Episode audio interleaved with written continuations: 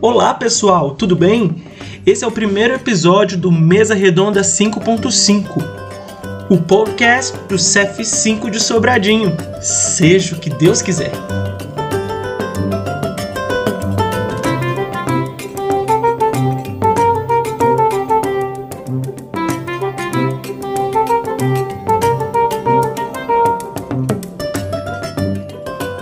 Esse episódio foi gerado na coordenação coletiva dos professores de sextos e sétimos anos do CF5 no dia 28 de abril de 2021, a partir do material da oficina Aprender Mais da GFAF. Vamos ouvir?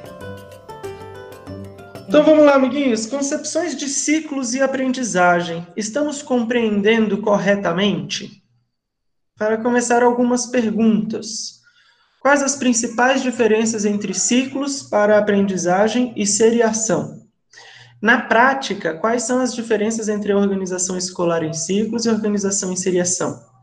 E na escola, como essas diferenças realmente são concretizadas? Vamos lá, alguém para ler aí para gente? Basicamente, a seriação é a organização e a, é a organização já tão conhecida na cultura escolar, que pressupõe que o estudante cursará um período letivo, fará avaliações e, ao final, avançará para o próximo período, ou ficará retido e cursará todo o período novamente. Nos ciclos, a lógica é bem diferente. Para começar, a proposta pressupõe que os tempos e percursos de aprendizagem não são necessariamente os mesmos para todos os estudantes não há retenção, no máximo extensão do tempo para a aprendizagem, que, quando acontece, por concepção, deve ser muito bem planejada, de modo a garantir a progressão continuada.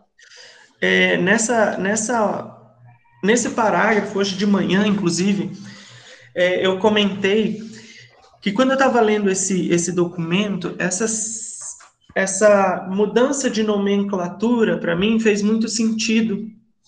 E me chamou a atenção a uma coisa. Para que a gente consiga entender, ou quem sabe tentar praticar um pouquinho da, dessa lógica dos ciclos, né, dessa, desse novo formato, é preciso que a gente, antes de tudo, se decida ou se permita quebrar é, alguns conceitos que para a gente é básico, né? Básicos porque, primeiro, nós fomos educados nele, né? Nós vivemos a seriação, né? E segundo, que nós trabalhamos há muitos anos sob a, a, a, a perspectiva da seriação. Não é fácil simplesmente falar agora vamos de ciclo e pá, e começamos. Né? E essa mudança não pode ser exigida e nem querida por nós tão rapidamente, né? Um dos conceitos, e aí já falando desses conceitos, que mais chamou a minha atenção nesse parágrafo foi não chamar de retenção a, a extensão dos ciclos, dos blocos. Né? Então, aquele que a gente pensa, e aí o nosso vocabulário já começa: sexto ano não reprova, mas o, a gente não está pensando em sexto ano, porque isso não é uma série é o primeiro bloco. Então, o sexto ano continua no sétimo ano. Né? Então, isso não é uma questão de passar ou não. Ele simplesmente não para. Né? E a extensão é porque o bloco acabou. Se aquele tempo não foi suficiente para aquele aluno e a gente consegue identificar as questões que aquele aluno precisa, se de uma maneira global ele não conseguiu os objetivos dele, a gente estende o período e não simplesmente faz com que ele repita o bloco todo. Né? A gente estende o período para que, nesse novo período, a gente trace novas estratégias para que esses alunos recuperem ou alcancem os objetivos parcial ou integralmente que eles não alcançaram nesse primeiro bloco do ciclo. Né? Então, isso para mim é a, a primeira coisa que me chamou a atenção. Que a ideia de retenção não pode mais existir em ciclo. Né? A gente estende no, no máximo que a gente faz é estender o tempo. Beleza, continuemos. No ciclo, a avaliação não serve para mensurar o que se aprende, mas para dar condução a todo o processo ensino-aprendizagem. No caso da SEDF, a concepção adotada é a avaliação formativa, que é a avaliação que serve para a aprendizagem, ou em função dela.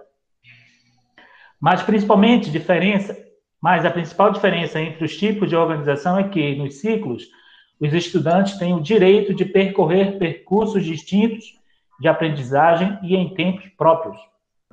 A analogia de um jogo de videogame no qual os jogadores passam por fases e as ultrapassam em momentos diferentes pode ser bastante ilustrativa para compreendermos a organização em ciclos. Pensando estes aspectos abordados aqui, será que podemos dizer que a nossa escola tem funcionado, funcionado como um ciclo para as aprendizagens ou ainda na lógica da seriação?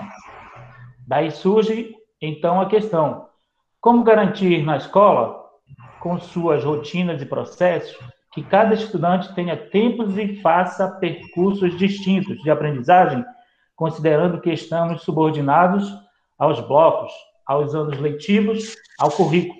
currículo. E, e é justamente aí que entra a questão, né? Essas duas perguntas, a nossa escola está funcionando como em um ciclo ou ainda na lógica da seriação? E como que a gente consegue garantir, mesmo tendo tudo que a gente tem, as ideias que o ciclo aconteça dentro da nossa escola? Guilherme, posso falar uma coisa? Pode, queridão. Sim. Eu acho que agora que a gente é, trabalhando aí com, com as plataformas e com Meet, por exemplo, eu percebi que eu, eu acho que dá para a gente trabalhar justamente ciclos. Porque, por exemplo, na, nas minhas turmas de sexto ano, tem alguns meninos que não estão entendendo que eu, o, o conteúdo que eu estou dando, né? Aí o, o, pai já, já participou, já pediu ajuda, já quis ajudar, entendeu?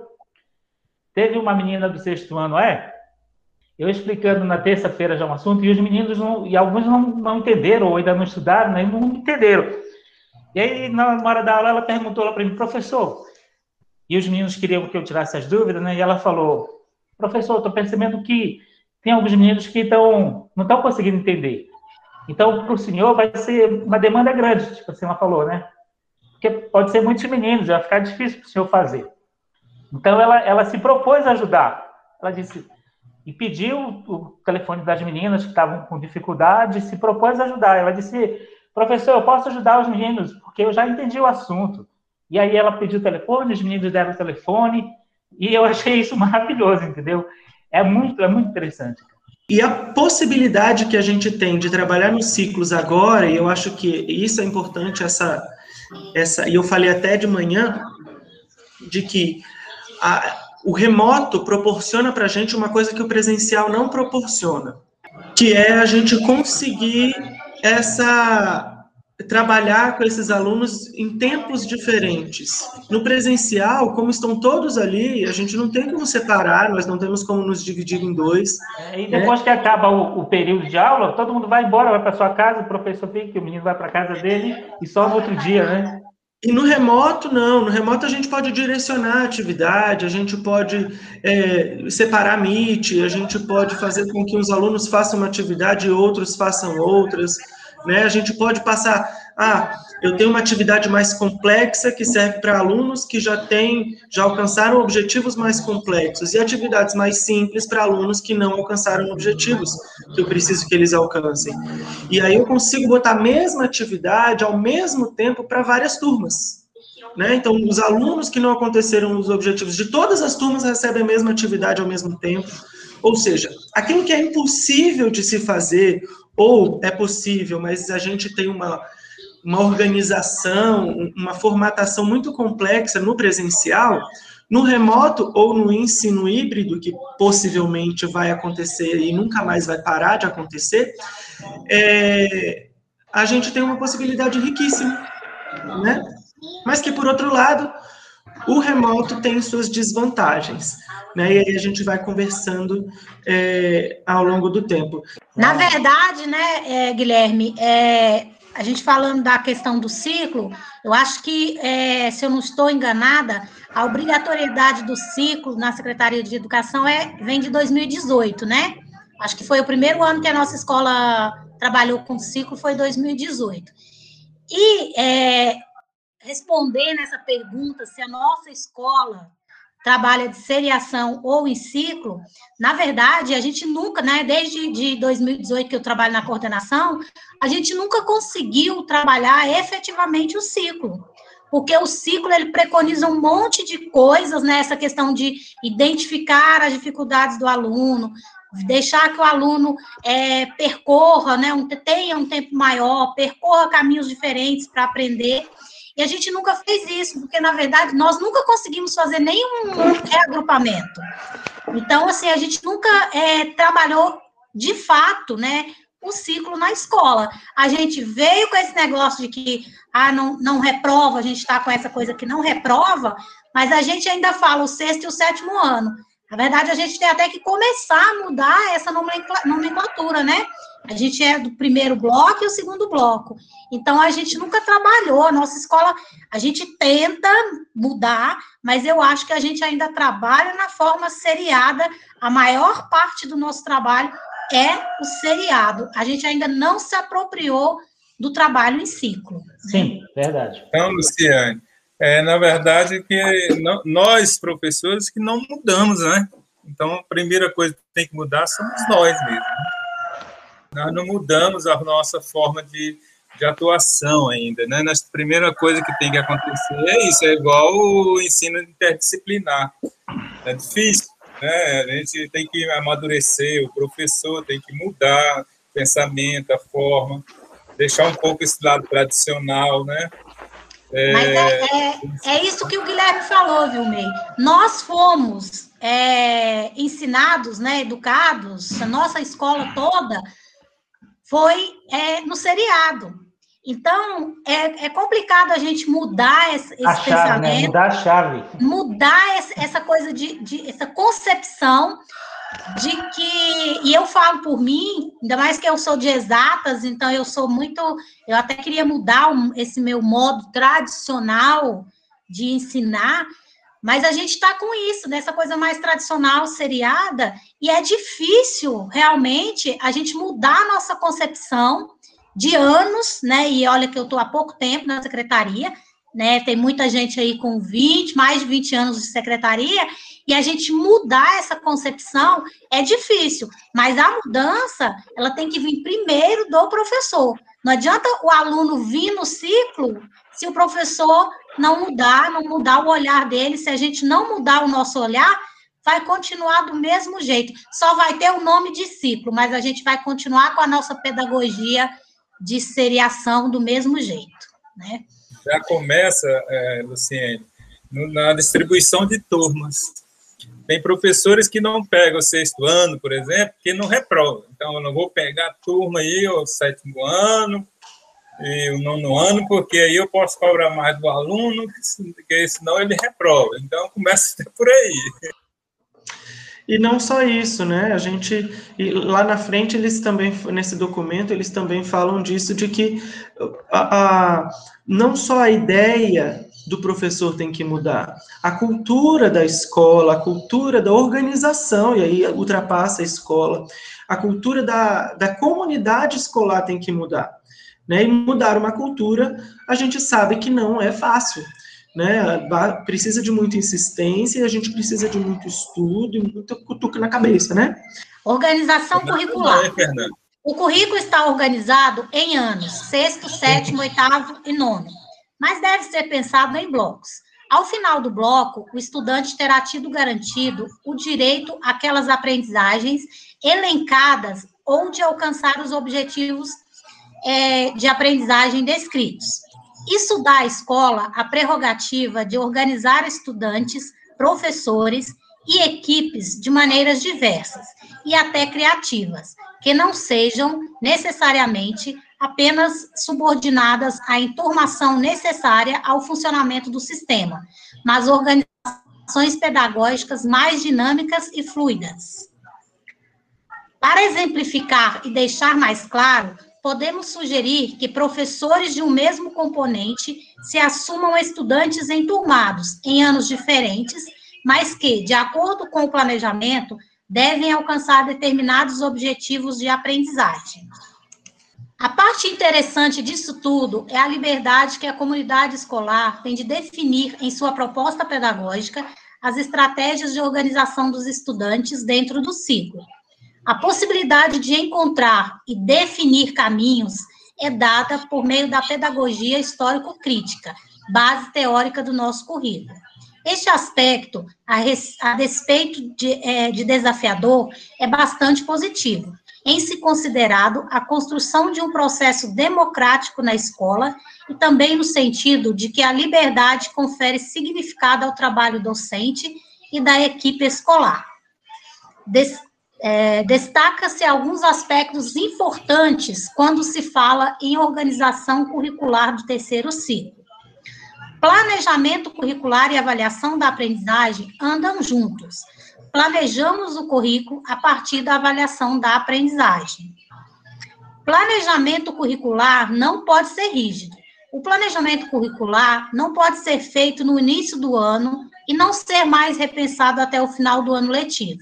O planejamento curricular deve ser revisto e repensado ao longo do ano.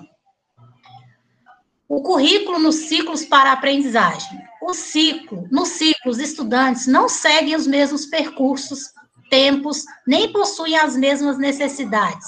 E o currículo precisa ser pensado nessa perspectiva.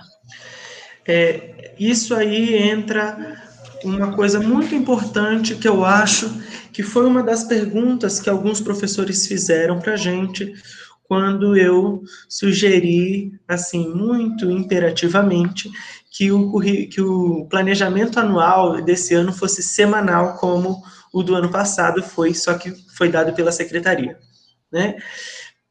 E a ideia era essa, era de que a gente conseguisse ter um pouquinho mais de facilidade para avaliar esse currículo. O que, que a gente já conseguiu alcançar, o que, que ainda falta alcançar, o que, que a gente não teve tempo suficiente para alcançar e o que, que a gente vai ter que alterar ao longo do caminho. Né? E casado com isso, vem a ideia dos simulados, que é uma questão institucional, mas nada impede de que essa que essa diagnose seja feita, como foi falado é, lá com a Adriana no comecinho do ano, é, pelo, particularmente pelo professor. Qual é a ideia? De que, ao final de cada semana ou período especificado ou definido pelo professor, a gente vá no planejamento e veja, a maior parte dos meus alunos alcançou isso que estava planejado. Beleza. Essa pequena parte, o que, que eu vou fazer com ela? E com a parte que alcançou, como é que eu vou reorganizar esse currículo? Eu posso manter ele do jeito que está? Beleza. Eu não tenho como manter, eu vou atrasar um pouquinho, e aí eu altero ele todinho, né? Seja simplesmente atrasando as semanas, ou compilando semanas, ou adiantando, né? Depende. Né? Então, a, a ideia da, do currículo por semana é justamente para a gente conseguir visualizar isso mais rápido né, e conseguir fazer essa alteração com mais precisão, né? Sem contar que é num documento síncrono, né? Num documento que, se você mudar aí agora, a gente recebe aqui no momento. Então, você tem condição de ir e voltar. Eu mudei, mas lá em abril, como é que eu fiz a mudança? você volta lá em abril, você consegue ver a versão que você fez. Ah, mas não, realmente isso aqui estava errado. Vamos, vamos aumentar isso aqui, esse tempo para esse, esse objetivo específico. Né? Então, a ideia do, do repensar o currículo, ela tem que acontecer. Né? Eu, na coordenação de ontem, é, foi falado do calendário, né? Alguém falou que não funciona sem calendário. Não, foi ontem, não foi? Eu, eu falei que eu sou desorganizado. É, foi ontem que eu falei que eu sou desorganizado e tem gente que não, não vive sem calendário.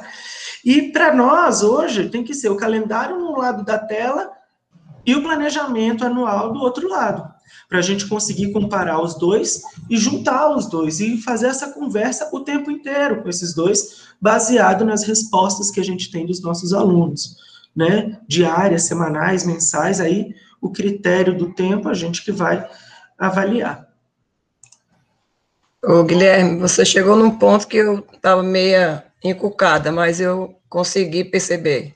Eu voltei lá no currículo porque na, na semana 5, que teve dia 8 e teve o sábado letivo, Eu passei as atividades para os alunos e estavam relacionadas ao tempo histórico e tempo cronológico. Então, vi que eles não, né, assim, uma parte não, não conseguiu compreender. Aí eu voltei lá no currículo para saber como é que eu estava, porque depois que eu fiz, assim, claro que, né, diante de tantos anos trabalhando com a mesma série, você já tem um. É, uhum. É, não que você é, siga o caminho reto, não, não é isso que eu faço, é pelo contrário. Eu fico muito tempo no, no determinado conteúdo, porque eu sei que aquilo é muito mais importante do que alguns que virão pela frente. E aí eu fiz isso então. Né? E falei, meu Deus, agora eu vou ter que mudar tudo. Não, mas só quando eu estou entrando agora no. que do livro é capítulo 2, eu percebo que tudo isso, esses conceitos que alguns não compreenderam, eles vão compreender na prática. Uhum. Entendeu? Então, assim, eu fiz essa releitura, eu gosto de fazer isso. Né? Eu estou sempre voltando. É, cada tempo que passa, eu estou sempre no primeiro bimestre. Eu penso isso comigo. É porque eu acho que isso vai adequando mesmo. Aí você falou num outro ponto lá, que eu lembrei, porque eu já trabalhei é, com é, classe normal, seriada, já trabalhei com classe de reintegração, que é o mais atualizado a. Como é que tinha os meninos de série diferente? É, aceleração. Aceleração. Já mudou de nomenclatura muitas vezes, né?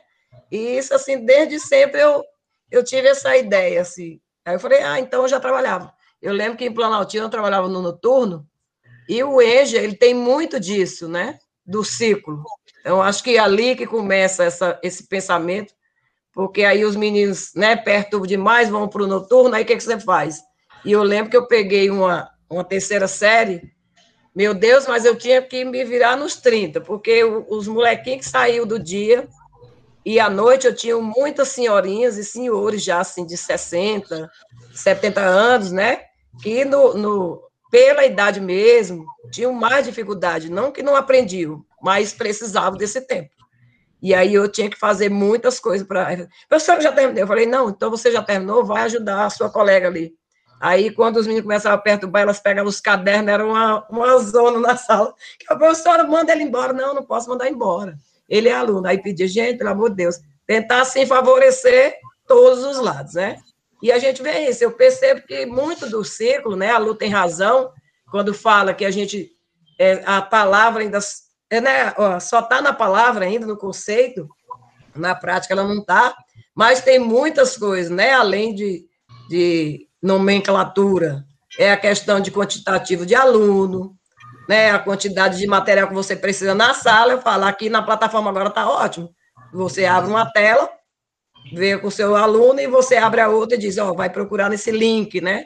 E na sala de aula, muitas vezes, você não tem esses aparatos. É isso. Hoje, hoje de manhã o Billy teve uma, uma fala muito pertinente, que ele falou que a gente é muito preso ainda a conteúdo né? E o que, na verdade, o que a gente tem que fazer é tornar o aluno autônomo, para que ele consiga, o dia que ele se sentir interessado, que ele consiga acessar esse conteúdo e entender.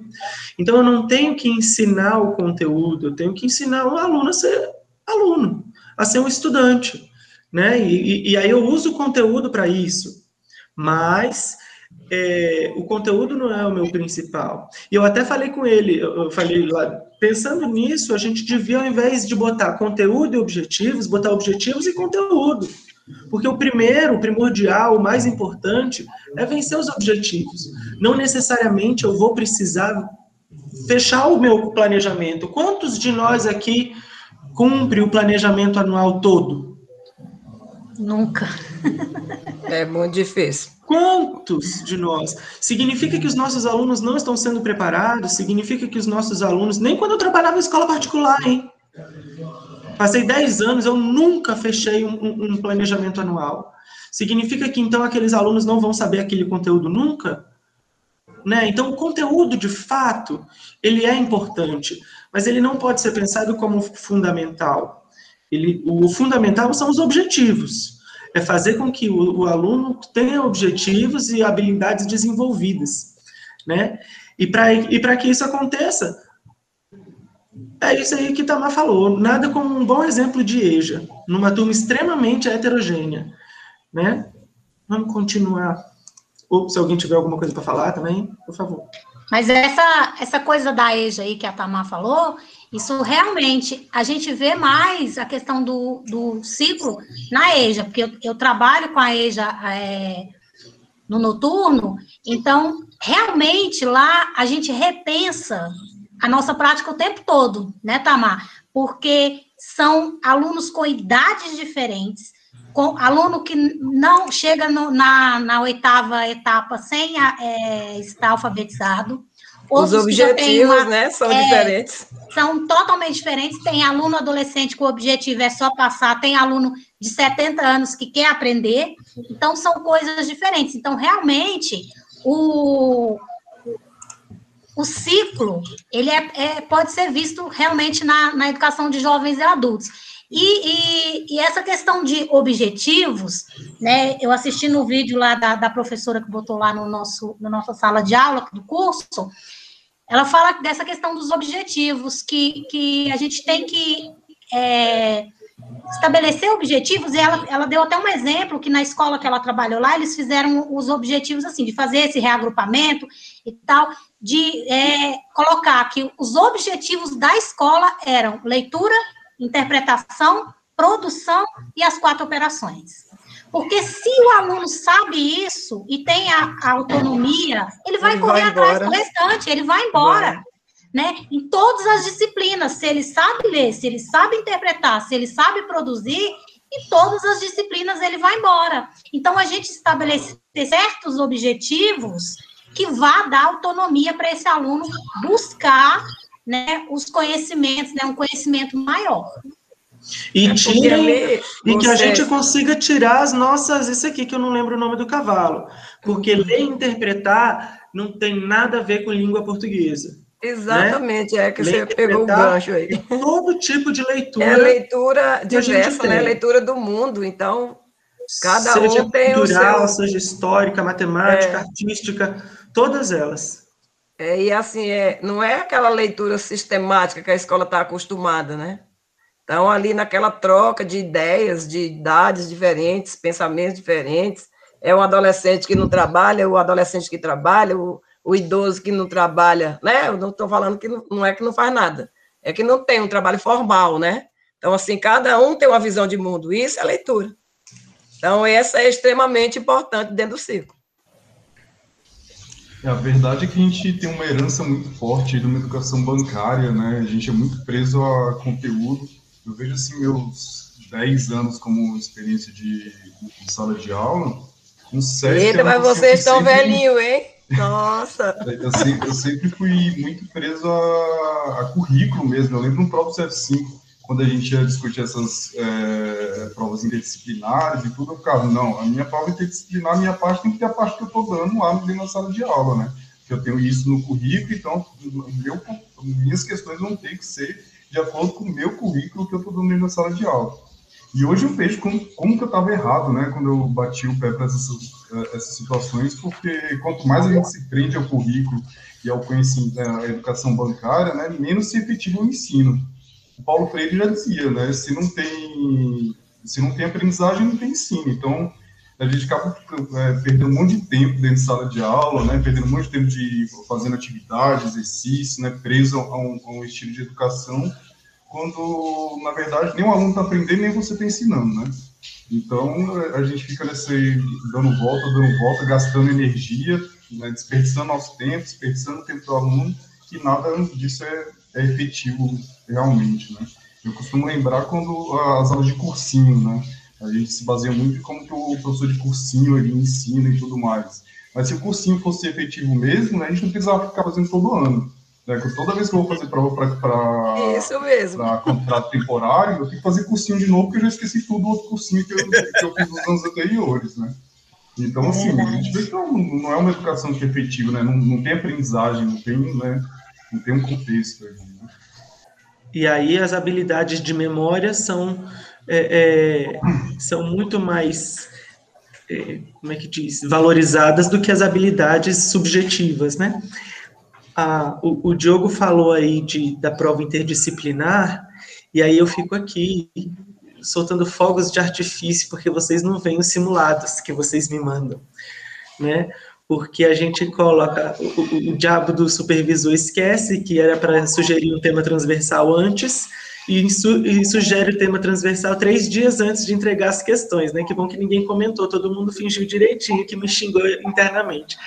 E aí eu consigo ver hoje nas questões, sim, 85, 90% das questões hiper contextualizadas né? Tem um contexto igual para todas as questões com os conteúdos de todas elas, de todas as turmas que estão trabalhando dentro delas. Ninguém saiu dos, dos, do que foi trabalhado em sala, mas o tema dessas, dessas é, é, questões giram em torno de uma coisa só. E é bonito demais de ver. Eu vou mandar, eu falei que ia mandar, mas eu estou tão preso nesses outros simulados que eu estou fazendo, mas eu vou mandar o formulário impresso que a gente fez para que é o simulado de vocês para vocês verem e lerem como é que as, as as questões se permeiam, né? Isso já é ciclo, isso já é a gente trabalhar em conjunto, já é a gente pensar na autonomia do aluno e na educação como uma coisa funcional, né? E não simplesmente uma coisa de memória que serve para a gente passar numa prova. É, vamos continuar? O currículo, blocos e terceiro ciclo. O currículo deve ser pensado dentro da organização em blocos no ciclo. Pedagogia histórico-crítica e teorias críticas e pós-críticas de currículo. A realidade da unidade de ensino e da sua comunidade. Realidade, cultura deve ser considerada, vista e pensada. Isso é uma coisa muito legal, porque, eu, e aí eu vou citar aí você, Diogo, tá? Desculpa aí, porque, falaria minha filha, desculpa aí, Diogo, mas eu vou te citar. É, o Diogo, ele pega as, as questões dele e, e, cita Sobradinho, do simulado, né, pelo menos, são as que eu estou vendo. E ele cita Sobradinho. O que que isso tem de importante? O aluno entende que aquilo faz parte da vida dele. Não é uma coisa lá de longe não é uma coisa que só está dentro de livros. Né? No ano passado, no simulado passado, o Diogo falou que tinha uma questão lá sobre a, a limpeza das paradas de ônibus, né? por conta da dengue, não sei o que lá. E as limpezas, aí tinha uma foto aqui da parada, acho que era até daqui da quadra 1. E, e o menino, o que, que isso acontece? Isso traz o menino para dentro do conteúdo. E isso torna aquele assunto, aquele conteúdo que a gente está tão preocupado em trabalhar numa coisa real para o aluno, e isso possibilita uma aprendizagem mais rápida ou mais significativa, não é nem rápida, porque o, o tempo não nos interessa, mas uma aprendizagem, né, de fato significativa e não de memória, simplesmente. Né? Quando o menino lembrar que, meu Deus do céu, eu tenho que pensar na dengue, Caraca, até o teto da parada de ônibus, quando ele chegar na parada de ônibus, ele vai falar: será que está limpo? Por que, que tem que estar tá limpo? É uma questão social, e aí a gente já vai para trabalhar um pouquinho de, de sociedade, com história, geografia. Olha, então a gente tem um monte de coisa aí que vai fazer com que o nosso currículo esteja engajado com a nossa sociedade, com a nossa realidade. Eu acho interessante a gente realmente tentar, sempre que possível, a gente trazer o, o conteúdo, né, o, o, que é ensinado, para a realidade do aluno mesmo. Até você falando isso, eu me lembrei aqui, quando meu filho estava sendo alfabetizado, o livro dele tinha um livro, é, e no livro vinha lá, N de nabo. Eu, nem eu sei o que é um nabo. Eu acho que uma criança vai saber, né? Aí eu, eu, eu lembro que eu pensei, gente, olha só, por que, que não coloca um N de navio, de qualquer coisa que a criança. Eu me lembro que na época ele falou, mãe, o que, que é nabo?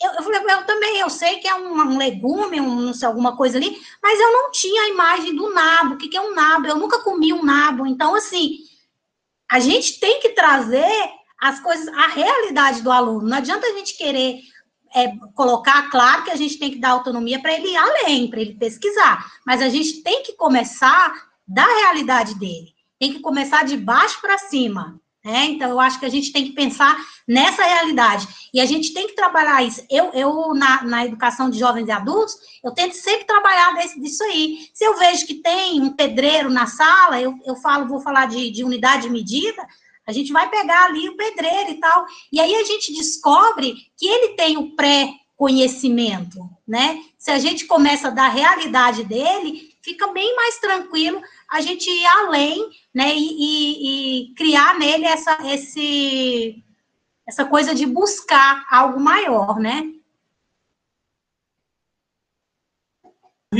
Currículo em rede. O currículo não precisa ser pensado de forma linear.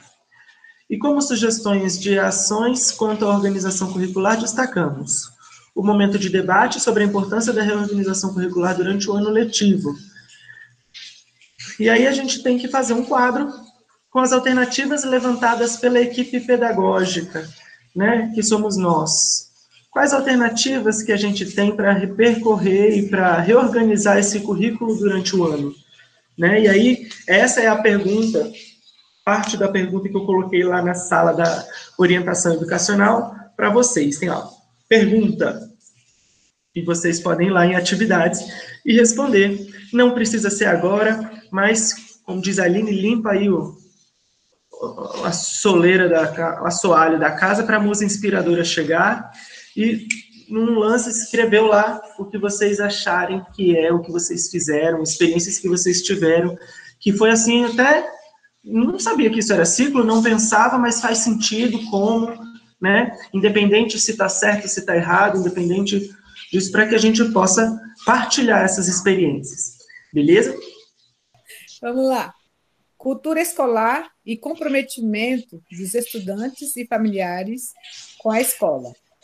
Será, será que a comunidade escolar ainda percebe a organização pedagógica da unidade escolar com o olhar da cultura seriada?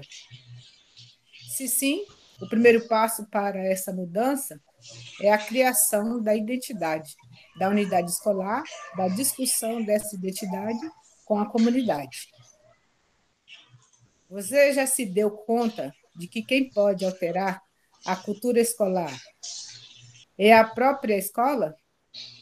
Na escola é que estão os profissionais que possuem conhecimentos, estudo, conceitos o suficiente para esclarecer e encaminhar o debate com a comunidade escolar.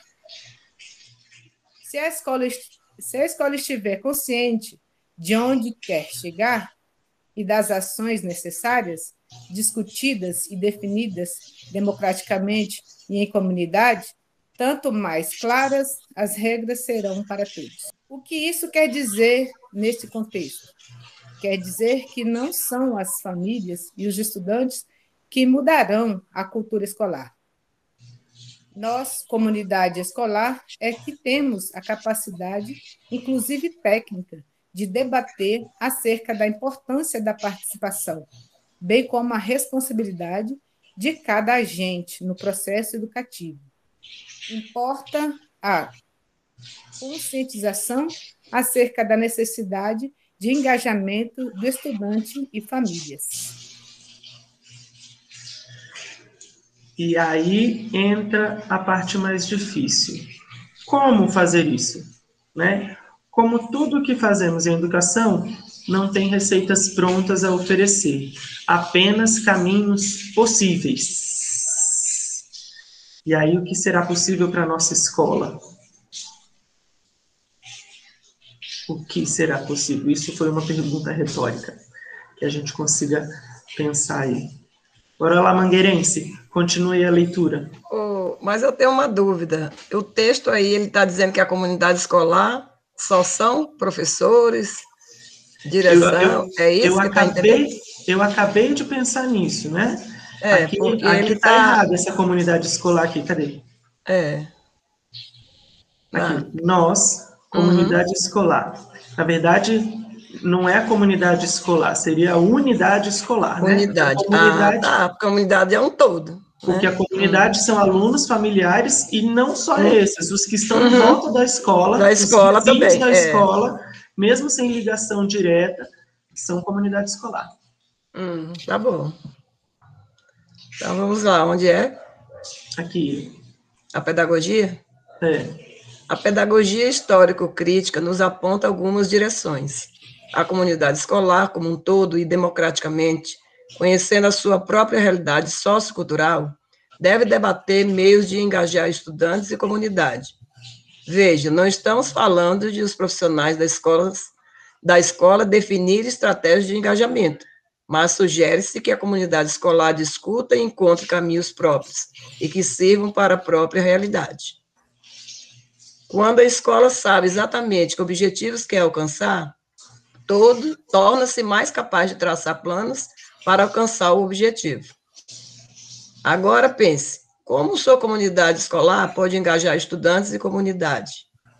Unidade. Muitas são as experiências educativas, inclusive em nossas escolas da rede, que mostram que o engajamento da comunidade escolar modifica e impacta positivamente nos resultados e qualidade da educação realizada na escola.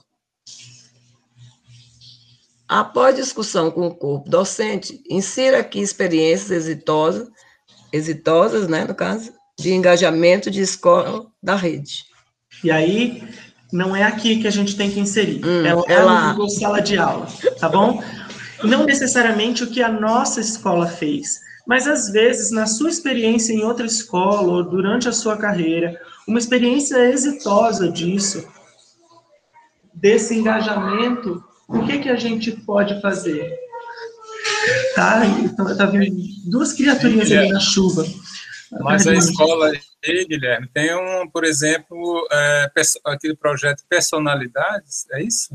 Não sei. Isso, pode ser. É, e aí a gente... As marcas né, da escola, e através do projeto político pedagógico que ela vai, que é o norte da escola, que ela vai ter, junto, que é construído junto com a comunidade, né, professores e todos os segmentos, aí que dá esse norte, né, que vai fazer com que a comunidade vai entender como é que a escola trabalha, né? Então esse projeto, por exemplo, ele envolve todos os alunos, envolve a comunidade que são convidados, né? Eu participei um, um finalzinho do ano retrasado aí na escola e percebi quantos que os alunos se engajaram, é, trazendo, convidando pessoas de fora, pais, é, os professores, todos, até os auxiliares da educação também participaram. Eu acho que é, esses são bem significativos, né? E, e começa aí a marca da escola, né? Organizando pedagogicamente os blocos na escola, sexto e sétimo ano, oitavo e nonos anos. O terceiro ciclo para as aprendizagens é compreendido em dois blocos bianuais, sextos e sétimos anos e oitavos e nonos anos. O final do sexto ano não acaba, o sexto ano não acaba, o sétimo ano é a continuação do sexto ano. É um bloco só. Então, ah, o menino vai passar, vai reprovar. Isso não existe, porque é a continuação.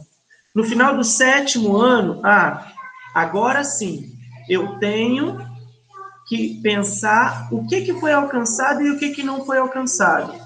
Mas necessariamente, se o aluno não alcançou determinado objetivo, ele precisa ficar retido no primeiro bloco?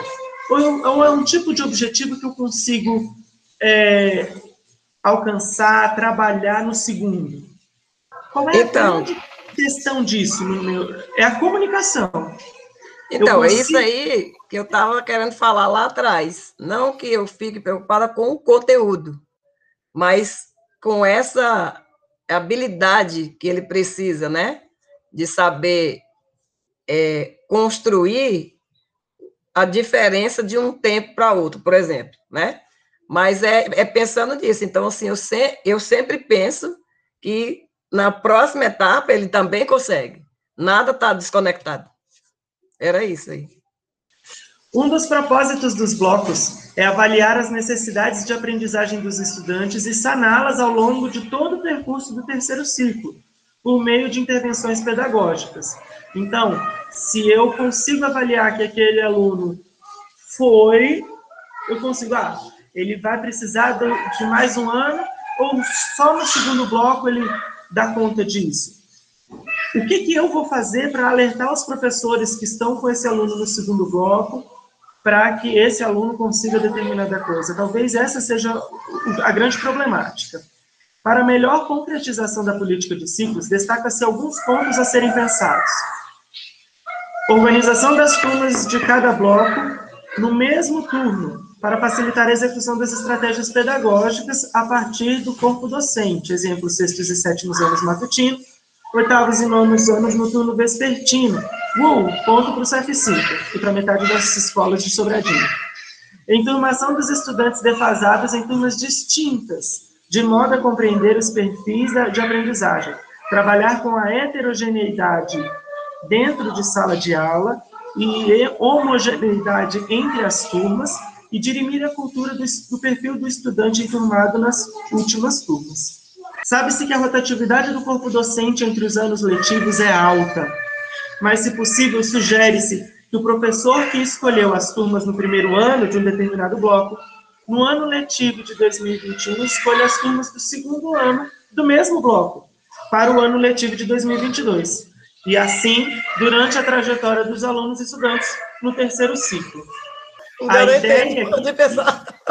A primeira coisa que eu tinha pensado na questão do ciclo, que quando a mulher lá começou a falar no, no dia da apresentação no YouTube, foi de que, que me adianta eu discutir, fazer práticas pedagógicas diferenciadas, conversar com os professores, morrer de trabalhar, se no meu diário, ao invés de um relatório, de uma menção ou de avaliação de objetivos, eu tenho uma nota para dar para o meu aluno. Das duas, uma. Ou eu ignoro esse negócio de nota, dou 10 para todo mundo, mas eu avalio o meu aluno subjetivamente à parte, né? Ou eu me prendo, continuo me prendendo à seriação e, e vou levando até decidirem mudar.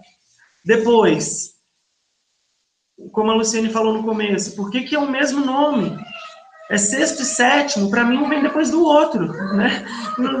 Para chegar em um tem que passar pelo outro, né? Não, como que é a mesma coisa se é, tem nomes diferentes, né? Então, é, são coisas que a gente fica preso por conta de burocracia, né? Como que o IA Educar vai, quando que o IA Educar vai pensar em ciclo? Como é que cobram de nós uma postura de ciclo e, e, e, é, e me entendam, isso não é uma reclamação do tipo, não dá para a gente fazer, vamos desistir e acabou. De jeito nenhum. Mas isso dificulta o nosso trabalho. Em hipótese alguma, de jeito nenhum. Mas isso dificulta o nosso trabalho, né? A gente consegue pensar em ciclo? Sim. A gente consegue botar práticas relacionadas ao ciclo em andamento? Conseguimos. Mas é, nós temos vários entraves aí por conta de burocracia. E por conta desse último tópico, uma das coisas que me chamou a atenção lá atrás também, agora ele veio falar, é não só o diário nos prende na seriação, a própria distribuição de carga anual nos prende a seriação. Se a gente fosse pensar, um contrato temporário não podia ser contratado num ano, ele tinha que ser contratado dois. E lotado naquela escola durante dois anos, no mínimo. Já que o tempo mínimo de o tempo mínimo de avaliação desse aluno é bienal. É bianual. Se eu escolhi o sexto ano, ou seja, se eu escolhi o primeiro bloco do terceiro ciclo, eu fico com ele durante dois anos, no mínimo, para que eu consiga perceber a progressão desse aluno. Mas não. No final do ano, tudo muda. O professor muda de escola, a gente sai todos os contratos temporários, e vem todos é os outros. É pontuação, é um monte de coisa. Tudo de novo. Né? Então, a gente tem aí questões burocráticas que não se resumem só ao nosso pensamento viciado em seriação, não se resumem só a, a, ao educar, ao nosso diário, ao nosso processo de registro, mas tem uma coisa muito mais complexa atrás disso, e que é agora é a hora da gente falar, porque isso vai, isso vai sendo aí, a gente vai batendo, infelizmente, como dizia uma professora daqui da escola, é, nós estamos sendo cobaias, né? O pensamento dos ciclos desse novo modelo deveria ter sido esgotado antes de ser aplicado. Mas não, a gente está esgotando agora, depois de cinco anos aplicado, né? Então, uh... Ô, Guilherme. Oi. Eu acho que essa avaliação que a gente tem do aluno, é, que deveria ser, na minha opinião, né, não em números, igual você está falando, que prende a gente, fica na cabeça do professor.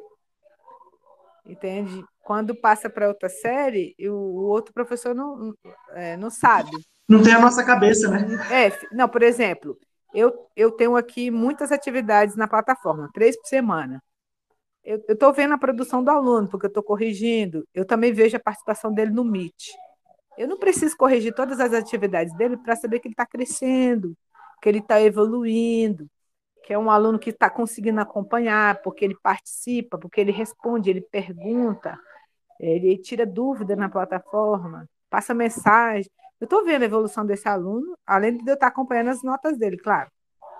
Mas essas notas aqui que eu anoto, tudo, para mim não diz nada. Esse menino, para mim, é um 10.